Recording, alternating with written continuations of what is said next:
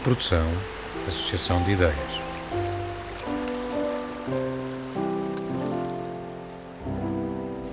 Mal alvoreceu, começámos a caminhar, ou não tivesse ficado o viajante ilustrador empolgado com a possibilidade de se encantar com a beleza das paisagens, mas sobretudo com a possibilidade de se cruzar com a autenticidade das gentes nómadas. Durante esta jornada recordei uma palavra da qual gosto especialmente: flanar. Etimologicamente, esta elocução deve a sua origem ao verbo francês flâner, que significa caminhar sem destino certo de modo ocioso, ou como afirmava Honoré de Balzac, de forma encantadoramente deliciosa, flanar é uma ciência, é a gastronomia dos olhos.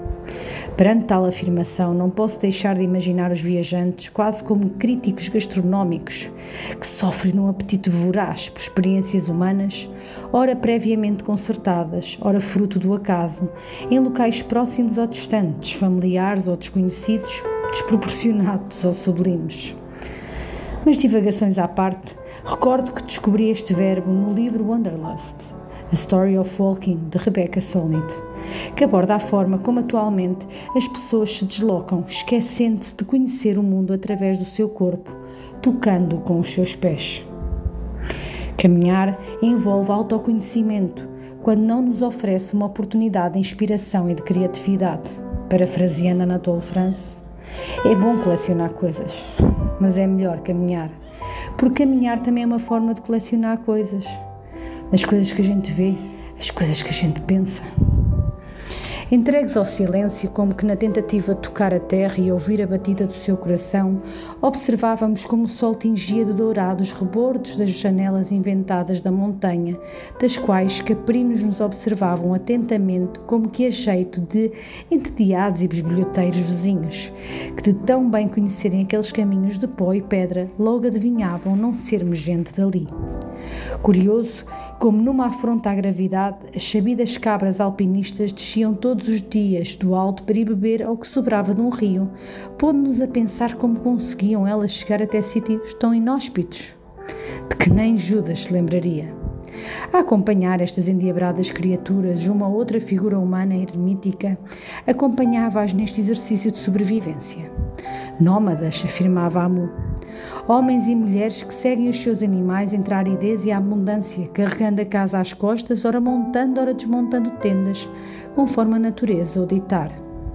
Na certeza de que tudo o que transportam é realmente necessário e útil, lá fazem por manter uma despensa na qual se encontra chá, leite e queijo, fresco ou seco ao sol, cabra, pão, tâmaras e umas quantas reservas de água.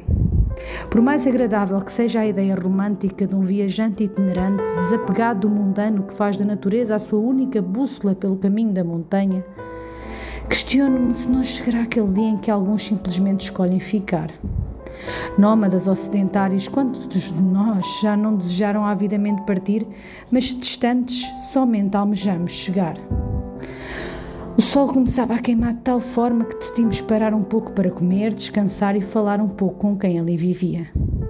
O viajante ilustrador começou assim a fotografar uma família berbera.